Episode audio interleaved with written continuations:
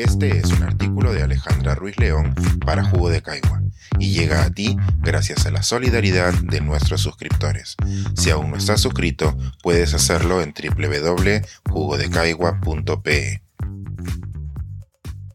A ciencia y no política, ¿se puede separar a los científicos de su responsabilidad ciudadana? Un artículo de mi autoría en Jugo de Caigua, casi a fines del 2020, se titulaba El trío de los tibios, ni política, ni religión, ni dinero, y respondía a la situación política que vivíamos en noviembre de ese año. Quien escribe se malentonaba y decía que en la ecuación del científico peruano no hay espacios para tibiezas. Cuando fue publicada no sabía cómo iban a entenderse mis posturas. Temía esa réplica que dice que es de científicos de segunda categoría preocuparse por la política y que los científicos de verdad no tienen tiempo para eso o que me respondieran que podía opinar así porque mi disciplina es la comunicación científica y no la ciencia, entre comillas, que también me recuerda a ese tú no sabes nada porque vives en el extranjero. Sin embargo, el artículo fue compartido y comentado especialmente por investigadores peruanos que sentían que sus carreras profesionales no desacreditaban sus opiniones como ciudadanos. Tal como lo vivimos aquel 2020, ahora muchos investigadores han hecho públicas sus opiniones políticas y han explicado cómo las demandas de la sociedad están relacionadas con sus investigaciones. En aquel tiempo la relación con la ciencia era tal vez más visible porque estábamos en uno de los picos de la pandemia y el contagio de coronavirus era el principal miedo.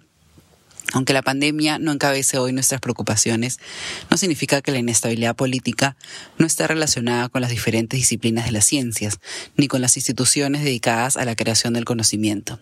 No hay una sola arista para entender la relación entre los reclamos sociales y la investigación. Por ejemplo, la semana pasada escribí sobre los paralelos entre tumbarse la reforma universitaria y tumbarse la puerta de San Marcos.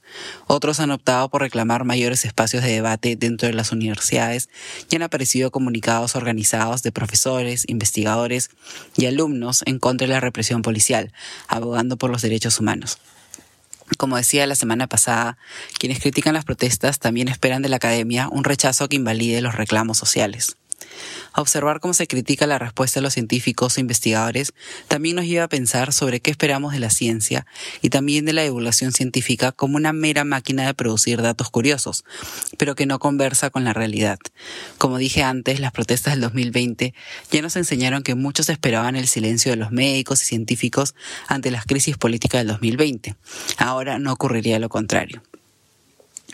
Uno de los ejemplos de cómo una parte del público espera una ciencia sin contexto es el portal Salud con Lupa. En sus, en sus secciones de comentarios podemos ver qué es lo que se espera de un medio de ciencia y lo que realmente es el periodismo en salud. Como indica su directora Fabiola Torres, no hay salud ni bienestar si no entendemos dónde vivimos. Bajo esta visión se explica la necesidad de que un medio científico cubra manifestaciones políticas, incluyendo información como reportes médicos sobre los fallecidos en las protestas, la situación de los hospitales, los testimonios de las familias de las víctimas, entre otra información que los medios científicos y no científicos a veces suelen ignorar. Aunque algunos critiquen que medios científicos y científicos comenten y analicen temas políticos, esta es una tendencia que se observa a nivel mundial y exige nuevas formas de comunicar la ciencia.